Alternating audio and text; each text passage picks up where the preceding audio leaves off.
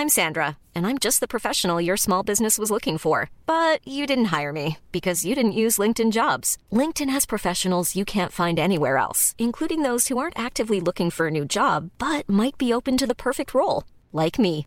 In a given month, over 70% of LinkedIn users don't visit other leading job sites. So if you're not looking on LinkedIn, you'll miss out on great candidates like Sandra. Start hiring professionals like a professional. Post your free job on linkedin.com/people today. When you're ready to pop the question, the last thing you want to do is second guess the ring. At Bluenile.com, you can design a one-of-a-kind ring with the ease and convenience of shopping online. Choose your diamond and setting. When you find the one, you'll get it delivered right to your door. Go to Bluenile.com and use promo code LISTEN to get $50 off your purchase of $500 or more. That's code LISTEN at Bluenile.com for $50 off your purchase. Bluenile.com code LISTEN.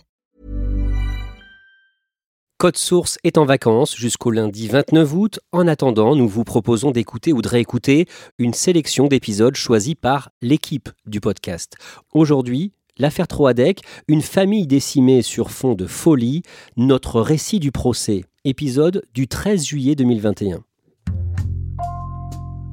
Bonjour, c'est Jules Lavie pour Code Source, le podcast d'actualité du Parisien.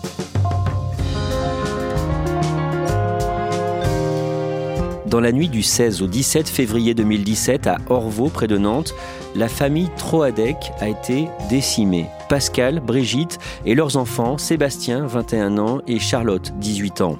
Le beau-frère de Pascal Troadec, Hubert Kawissin, a été jugé en juin et juillet à Nantes pour ce quadruple meurtre. Son ex-compagne, Lydie Troadec, pour recel de cadavres et modification de l'état des lieux d'un crime. Aujourd'hui, Code Source raconte ce procès avec les deux journalistes qui l'ont couvert pour le Parisien, Pascal Aigret et Timothée Boutry.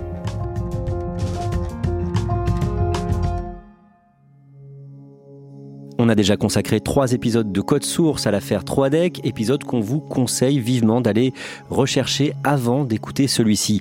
Pascal Aigret, malgré tout, est-ce que vous pouvez nous rappeler l'essentiel des faits? D'abord, qui sont les Troadec Les Troadec, c'est une famille, euh, euh, j'allais dire lambda, euh, qui vit de façon très discrète dans une petite banlieue des hauteurs de Nantes, à Orvaux. Qui sont-ils? Que font-ils? Lui, le père Pascal, qui a 49 ans, il travaille dans une société d'enseignes lumineuses. Il aime euh, avoir une vie euh, très réglée, euh, il aime aller jouer au loto et il fait toujours les mêmes choses un petit peu au même moment et pas trop frayer avec les voisins. Brigitte, c'est une maman poule. Elle, elle travaille au centre des impôts de Nantes. Que font les enfants? Les enfants, alors il y a Sébastien l'aîné qui a 21 ans. Lui, il a pris son envol. Il est en deuxième année de BTS système informatique. C'est un passionné d'informatique. Il, il passe un peu ses journées et ses nuits à jouer en ligne. Et Charlotte, sa petite sœur qui a 18 ans Sa petite sœur aussi, elle est partie de la maison, elle a fait sa première année de BTS. Alors elle, elle veut s'occuper euh, des personnes âgées ou des handicapés dans le secteur sanitaire et social. Elle cherche un stage pour valider sa première année de BTS. Pascal Troadec est jalousé par Hubert Kawissin, l'homme qui vit avec sa sœur, Lydie Troadec, pour un prétendu vol d'or. Celui-ci se met en tête que Pascal aurait euh, dépossédé sa compagne, Lydie, qui est donc la sœur de Pascal, en volant un prétendu magot d'or trouvé par le père, Pierre, euh, dans un immeuble qui appartenait euh, à Pierre et René Troadec, les parents, à Brest. Hubert Kawissin est donc convaincu que Pascal et Brigitte, sa femme, ont volé ce prétendu magot.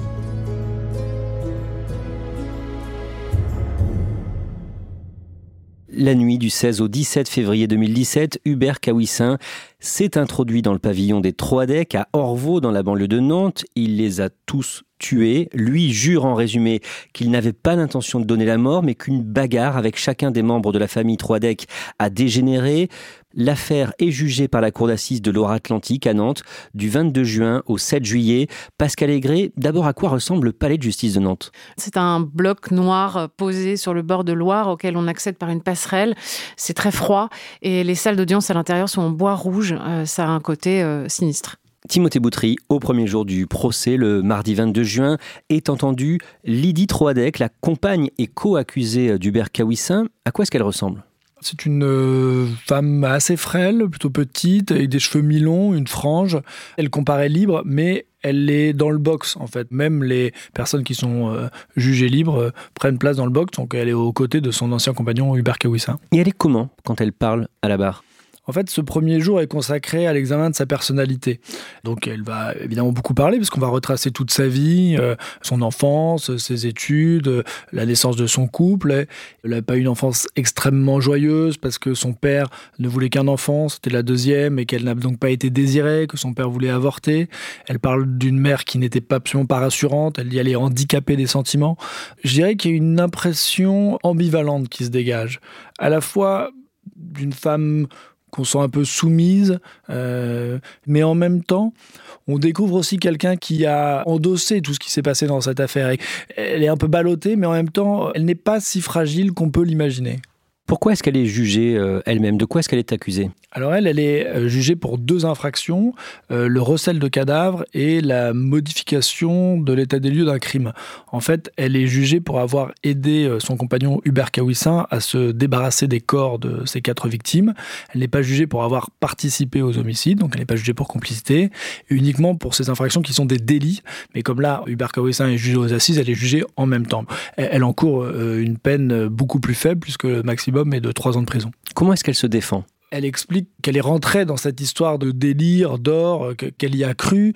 Hubert Kawissin était euh, donc convaincu que Brigitte et Pascal Troadec avaient volé ce fameux trésor d'or euh, totalement chimérique et c'était devenu une obsession au point de devenir un délire paranoïaque, donc vraiment une pathologie mentale. Et elle, elle, était partie prenante de ce délire. Elle, qu'est-ce qu'elle dit là-dessus, sur cette paranoïa? Aujourd'hui, on lui pose la question est-ce que vous pensez que cette histoire d'or, euh, ça a existé Elle dit non, mais là, maintenant, je, pense que ça n'a pas existé. Alors, elle dit mais depuis combien de temps vous pensez ça? À peu près un an et demi. Pourquoi vous pensez ça? Elle dit bah, parce que les médias le disent, quoi. Sous-entendu, bon, bah, on sent qu'elle y a quand même beaucoup cru et que de guerre là, elle n'y croit plus beaucoup. Mais surtout, elle se dit euh, je réalise que mon compagnon était malade et je ne l'ai pas vu et donc je m'en veux. Elle dit euh, si je m'étais rendu compte que Hubert Kawissin était malade, euh, peut-être que j'aurais agi différemment et peut-être qu'on n'en serait pas là aujourd'hui. Le principal accusé, Hubert Kawissin, est au cœur du deuxième jour d'audience. Hubert Kawissin et son obsession pour un prétendu magot, butin que son beau-frère Pascal lui aurait volé. Est-ce qu'on sait comment cette histoire de vol d'or a commencé? Alors c'est pas extrêmement précis, il n'y a pas une date totalement définie. En fait, c'est une co-construction entre lui et René Troadec, en fait. Euh, la grand-mère. Euh, la grand-mère, voilà. Parce que lui dit, euh, elle faisait des remarques en disant, ah bah, ils ont encore acheté ça, je sais pas où ils trouvent ce fric, quoi. Je sais pas où ils trouvent les moyens de le faire. Et donc, il y a cette petite musique, ah bah tiens, ils ont fait des voyages dans des capitales européennes, ils ont acheté une voiture pas des choses exceptionnelles. Et lui se remémore une vieille conversation avec euh, Pierre Troadec où il est question de pièces d'or. C'est là que s'échafaude l'histoire de ce scénario de magot euh, découvert par euh, Pierre Troadec et volé ensuite par Brigitte et Pascal. Ce scénario d'un vol est complètement validé par la grand-mère Troadec, René. C'est ça, elle valide, elle l'entretient. En tout cas, elle ne le contredit pas. Mais en même temps, elle l'a jamais vu non plus, cet or. Elle a un rôle assez vénéneux dans cette affaire René Troadec parce que elle instille comme ça la, jalousie et elle encourage cette histoire de, spoliation en fait. Dans la région de Brest, tout le monde a en tête un épisode important de, de l'histoire de France, 1940, où la France a fait évacuer tout son or via notamment le port de Brest. Oui, tout à fait. C'était pour éviter que cet or tombe aux, mains des nazis. Donc, c'est engagé de manière assez express cette évacuation. Donc, des caisses d'or qui ont été transportées dans des bateaux pour partir. L'histoire raconte que une ou deux caisses sont tombées dans la rade de Brest, qu'on l'a pas retrouvée. Et c'est donc potentiellement euh, ce trésor-là qui aurait été retrouvé, enfin, en tout cas découvert en faisant des travaux par euh, Pierre Troadec dans son immeuble de Brest. Est-ce que vous pouvez nous décrire Hubert Kawissin à la barre? Il est comment? Relativement grand, crâne très largement dégarni. Il porte un polo ou une chemise. Il s'exprime de manière euh, totalement lisse. A quelques petits moments d'émotion, tout départ, quand on a parlé de sa mère euh, alcoolique ou des choses comme ça, mais sinon, il récite euh, beaucoup de choses, il raconte sa vie, vraiment une voix monocorde. Les mains dans le dos, droit. quand c'est pas lui de prendre la parole, il s'assied, il a la tête basse et il bouge pas du tout, du tout, du tout. Pendant cette euh, journée d'audience, est-ce qu'on comprend mieux l'aspect obsessionnel euh, concernant cette histoire de vol d'or ah oui, parce qu'on comprend que ça avait totalement euh, envahi sa vie, envahi son psychisme et envahi sa vie quotidienne tout était interprété au prisme de cette spoliation. Euh, Lydie et Hubert Kawissin ont enfant. Euh, ils sont devenus convaincus qu'on veut s'en prendre à leur fils, euh, qu'on veut tuer leur fils, et que Brigitte et Pascal vont envoyer des tueurs à gages pour éliminer leur fils. Pourquoi? Parce que leur fils, c'est l'héritier du magot, l'ayant droit, et donc c'est un ennemi, puisqu'il pourrait les priver de cette fameuse manne qu'ils ont trouvée et qu'ils veulent garder. Ils se mettent à faire des tours de rond-point pour vérifier qu'il n'y a pas une voiture qui les suit. Quand le chat va sur les genoux de Lydie. Ils imaginent que c'est pour la contaminer à la toxoplasmose pour pas qu'elle ait un deuxième enfant. Enfin voilà, tout est interprété à l'aune de ce délire paranoïaque. À un moment, il est invité par la présidente de la cour d'assises à qualifier deux de ses victimes, Pascal et Brigitte Troadec. Oui, alors c'est assez terrible puisque sur Brigitte, il dit intrigante, je vois pas d'autres mots. Il dit ça comme ça. Et pour euh, Pascal, il dit euh, au début, il dit mais Pascal vivant? Il dit bah euh, oui, je ne vois pas de comment vous voudriez parler de Pascal. Et il dit bah, je vais reprendre le terme que j'employais, celui de crapule, puisque c'est comme ça qu'il l'appelait. Il avait même monté un dossier dans son ordinateur intitulé crapule. il dit aussi impulsif, brutal, imprévisible. Donc même encore aujourd'hui, il a des mots extrêmement durs pour ses victimes. La troisième journée d'audience, le jeudi 24 juin, les sœurs de l'une des victimes, Brigitte, viennent témoigner à la barre. Oui, c'est un moment forcément très émouvant. Martine, la sœur de, de, Brigitte, euh, raconte déjà la douleur de leur mère, qui a perdu euh, une fille, ses petits-enfants, son gendre. Elle, elle exprime de la colère, elle dit, mais moi, je ne peux pas admettre ce qui s'est passé. Quatre personnes tuées pour rien. Et elle se tourne, elle dit, mais pour rien, monsieur Kawissin. Elle, elle, le prend à partie. Euh, et voilà, c'est un moment assez fort, puisqu'elle s'exprime directement à l'homme qui a tué toute une partie de sa famille. Comment il réagit? Sans émotion comme il l'aura été une très très très très grande partie de ce procès. La fin de cette journée d'audience est consacrée au fils d'Hubert Kawissin et Lydie Troadec, qui avait 8 ans au moment des faits. Nous l'appellerons Arthur. Nous avons euh, modifié son prénom, comme dans les papiers du Parisien. Arthur, qui bien malgré lui, a été mêlé à cette terrible histoire. Oui, parce que Arthur vit avec ses parents dans la, ferme de Pont-de-Buis, dans le Finistère, là où les corps des quatre victimes ont été euh, découpés et dispersés.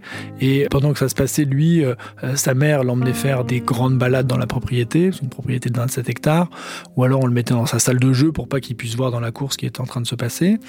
Et son père lui avait donné un, rôle en fait dans cette histoire en lui demandant de regarder BFM TV et de lui rapporter tout ce qu'on pouvait dire sur cette affaire. C'est-à-dire que dès que on parlait de l'affaire Troadec euh, aux informations, il fallait qu'il prévienne son père. Exactement. C'est allé encore plus loin puisque euh, Hubert Cahuissin a en quelque sorte fait des aveux à son fils. Alors lui, il explique qu'il allait euh, euh, se suicider, qu'il a vu son fils et qu'il lui a dit Tu sais, le monstre dont tout le monde parle à la télé, eh bien c'est moi. Il lui a même proposé ce, sinistre marché Est-ce que tu préfères un père mort ou un père en prison? Finalement, Hubert Cahuissin ne, s'est pas suicidé. Son fils est extrêmement encore important pour lui. Il en parle énormément. il en a parlé énormément pendant le procès. Au-delà de l'affaire du meurtre de la famille Troidec, comment vivait cet enfant, Arthur, avec ses deux parents dans cette ferme à Pont-de-Buis bah, C'est très particulier parce que déjà, l'existence de cette ferme, elle est cachée comme ils étaient dans, leur délire paranoïaque, euh, ils avaient besoin de se cacher, donc ils ont acheté cette très vaste propriété. Mais Arthur n'avait pas le droit de dire où il habitait, par exemple. On lui avait euh, donné un stratagème pour dire qu'il habitait à un autre endroit. À part René Troadec, personne, personne, personne ne savait qu'ils habitaient à cet endroit-là. Donc il vivait reclus. Il l'avait déscolarisé aussi, Arthur, puisque s'était convaincu qu'il était euh, victime de maltraitance à l'école. Lydie espionnait à la cour de récréation pour voir ce qui se passait, la manière dont son fils était traité. Donc c'était quand même un climat extrêmement malsain. Et Arthur reçoit une éducation particulièrement sévère. C'est une organisation militaire. Lydie Troadec, euh, chaque jour, dans son agenda, chroniquait leur vie en disant bah, aujourd'hui, euh, il n'a pas fait ses devoirs, euh, il va manger froid, on a dû lui hurler dessus pour qu'il finisse son équation. Et Hubert Kawissin a même théorisé la formation sous l'acronyme MMS, méthode, motivation, soins. Arthur n'est pas présent à l'audience. Qui est-ce qui parle de lui, du coup, au procès? Là, il y a son administratrice ad hoc, c'est un terme juridique. En fait, c'est la personne qui le représente et elle vient donner de ses nouvelles et raconter comment lui vit aujourd'hui et comment il appréhende ce procès. Il en est où aujourd'hui, quatre ans après? Il vient de fêter ses 13 ans et en fait, elle raconte un enfant qui en quelque sorte les préoccupations de son âge. Il aime bien les jeux vidéo, euh, il aime bien le basket, il aime surtout la lecture beaucoup, il aime euh, l'histoire, le latin. Mais en même temps, c'est un enfant qui euh, ne peut pas révéler sa filiation. En fait, il, a un autre nom de famille. Par exemple, il a raconté que lors d'un cours d'histoire, il était question de la Seconde Guerre mondiale et de l'épisode de l'or à Brest et que le prof a dit à ses élèves, ah, d'ailleurs, vous avez dû entendre parler de l'affaire Troadec. Et lui, bah, il, n'a rien pu dire parce qu'il ne peut pas dire qu'il est le fils du père et. Comment réagit son père à l'audience, Hubert Kawissin, quand on évoque son fils? C'est ça qui l'émeut le plus en fait, parce que lui, il était extrêmement euh, important pour lui d'avoir un enfant, d'avoir un fils.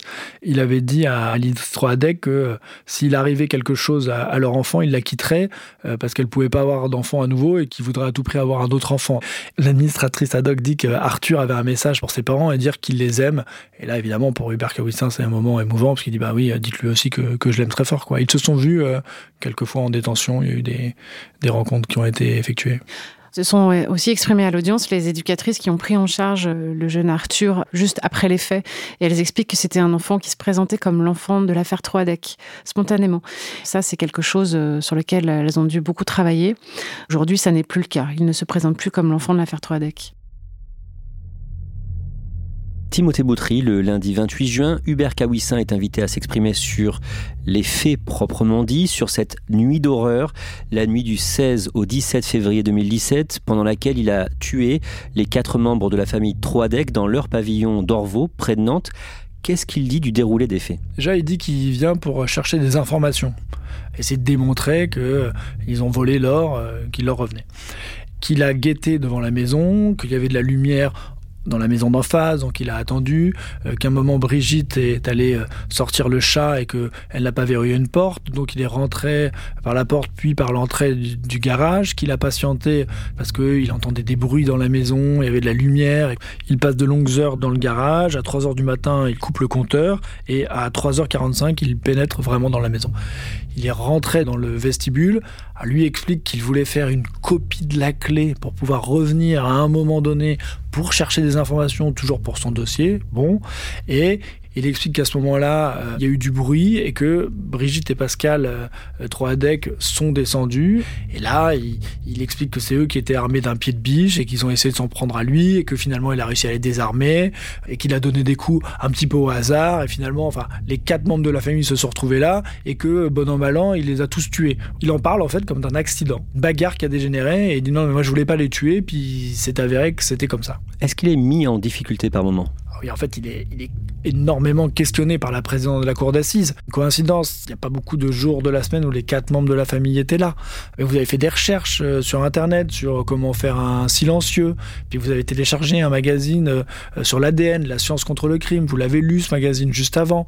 Vous avez aussi un nécessaire pour crocheter des serrures. Donc, euh, vous êtes sûr que vous n'êtes pas venu avec une arme? Non, non, non, ça c'est pas comme ça. Mais quand même, ils étaient quatre, vous étiez un, vous avez aucune égratignure.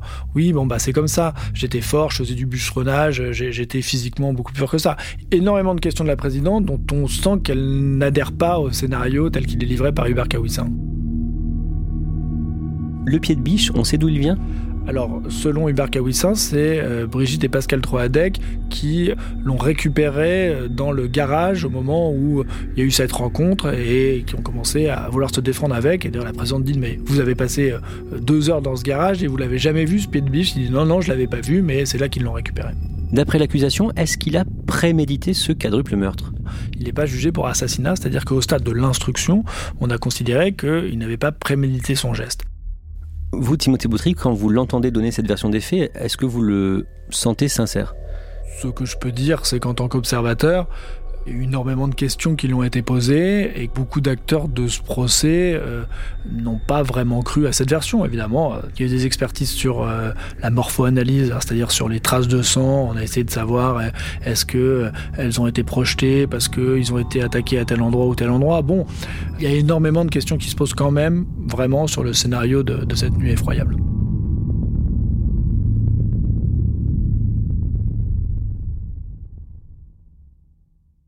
Le lendemain, le mardi 29 juin, est une journée d'audience particulièrement éprouvante, au cœur des débats, la façon dont Hubert Kawissin s'est débarrassé des corps de ses quatre victimes dans sa ferme à Pont-de-Buis. Centaines de fragments de corps découpés, brûlés puis dispersés par Hubert Kawissin en plusieurs endroits autour de sa ferme de Pont-de-Buis. Avant ce quadruple meurtre, Hubert Kawissin et Lydie Troadec avaient noté des détails, avaient espionné la famille Troadec pendant des années. Pascal Aigret, est-ce que ces journées d'audience ont permis d'en savoir plus sur cette enquête menée par Hubert Kawissin et sa compagne sur les Troadec? Ce que ces journées d'audience montrent, c'est l'obsession du couple Kawissin euh, pour euh, la famille Troadec. C'est-à-dire qu'en fait, ils font une véritable collection d'enregistrements de, euh, clandestins.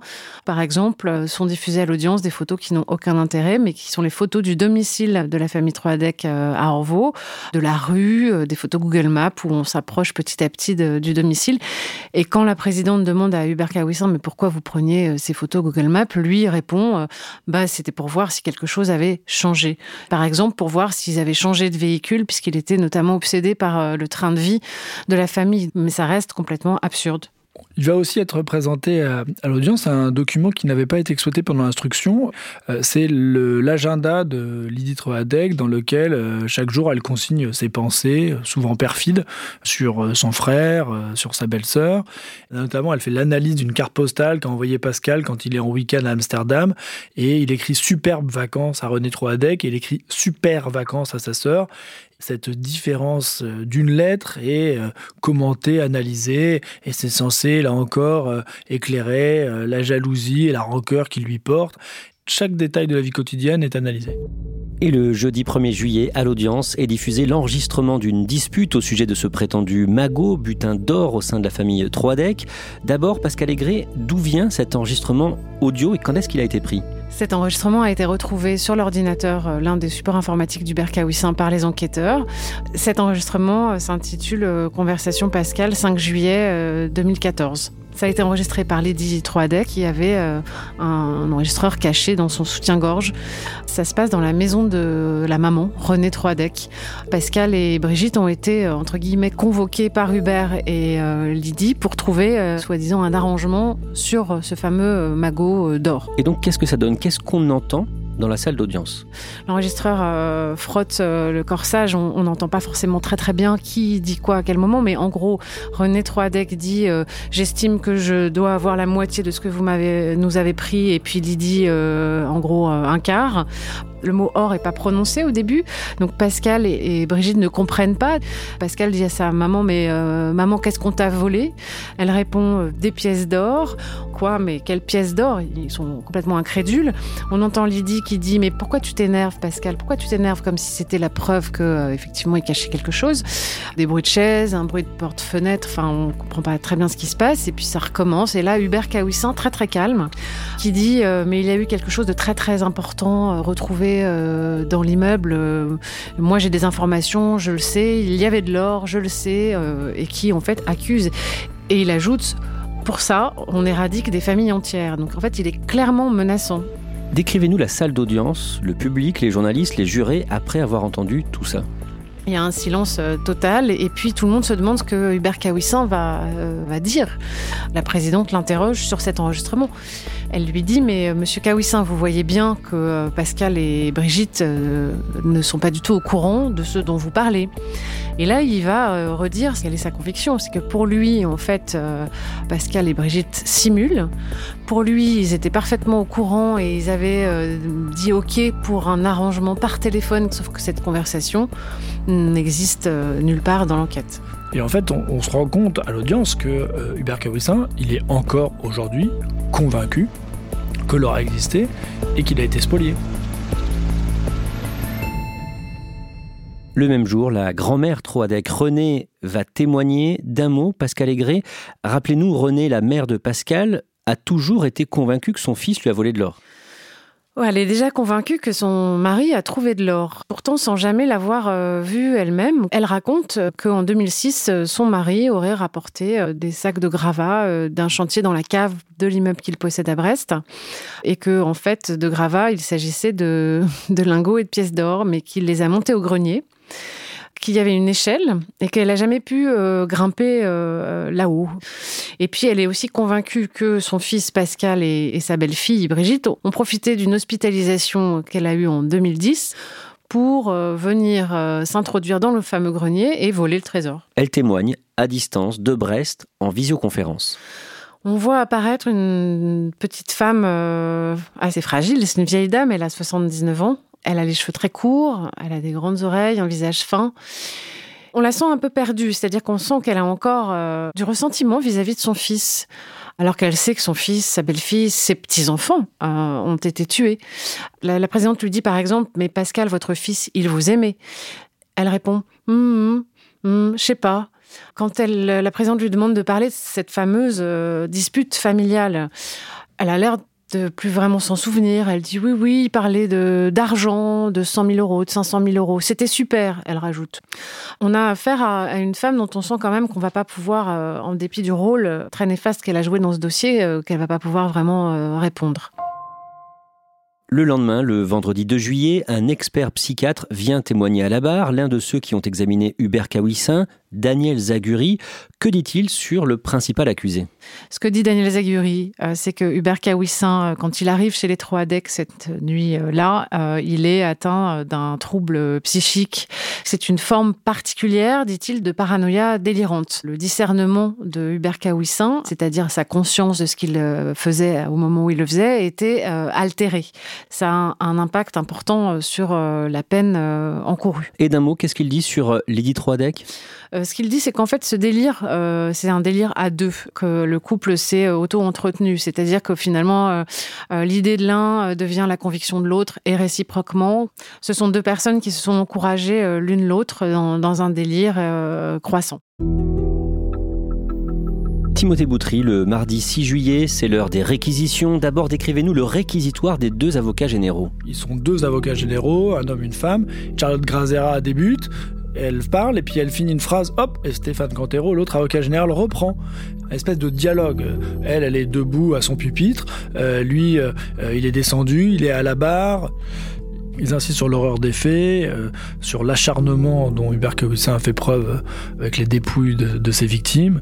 Et même l'avocat général dit qu'il a fallu euh, utiliser des techniques euh, dignes des catastrophes aériennes en fait pour récupérer les restes de la famille Troadec, plusieurs dizaines de, morceaux de chair, dit que c'est inconcevable, et qu'on a retrouvé 1914 morceaux d'os pour un poids total de 326 grammes. 326 grammes, c'est ce qui reste de quatre membres de la famille Troadec. Il demande la réclusion criminelle à perpétuité contre Hubert Kawissin, avec une période de sûreté de 22 ans et 3 ans d'emprisonnement contre Lydie Troadec. Timothée Boutry, le mercredi 7 juillet, comment plaident les avocats de la défense? D'abord, c'est la défense de Lydie Troadec qui s'exprime, et euh, Maître Cabioche, l'un de ses avocats, lui, va répondre en fait au réquisitoire en disant euh, Vous allez la juger pour ce qu'elle a fait, ni plus ni moins, puisque la veille, l'avocat général avait dit qu'elle avait une responsabilité morale énorme euh, dans ce qui s'était passé.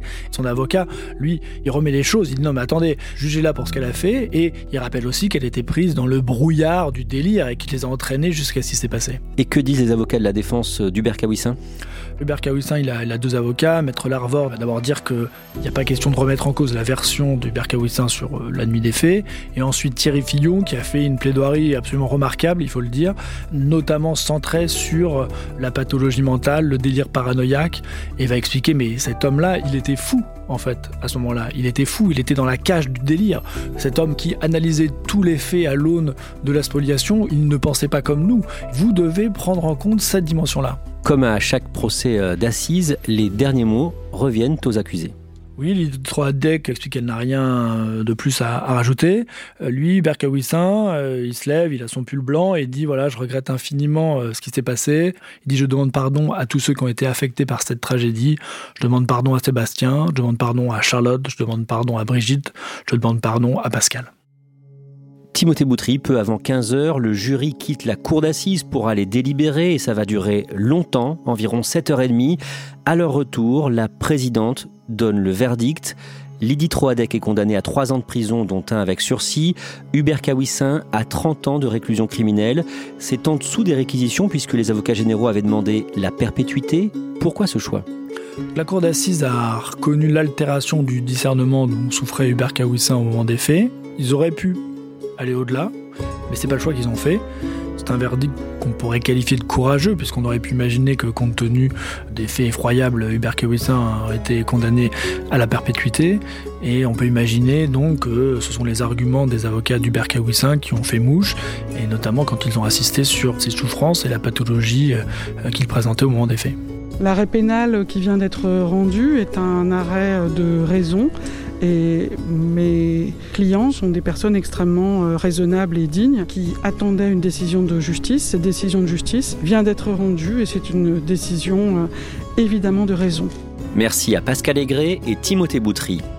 Code Source est le podcast quotidien du Parisien, disponible sur leparisien.fr et toutes les plateformes audio. Pour ne rater aucun épisode, abonnez-vous sur n'importe quelle application de podcast.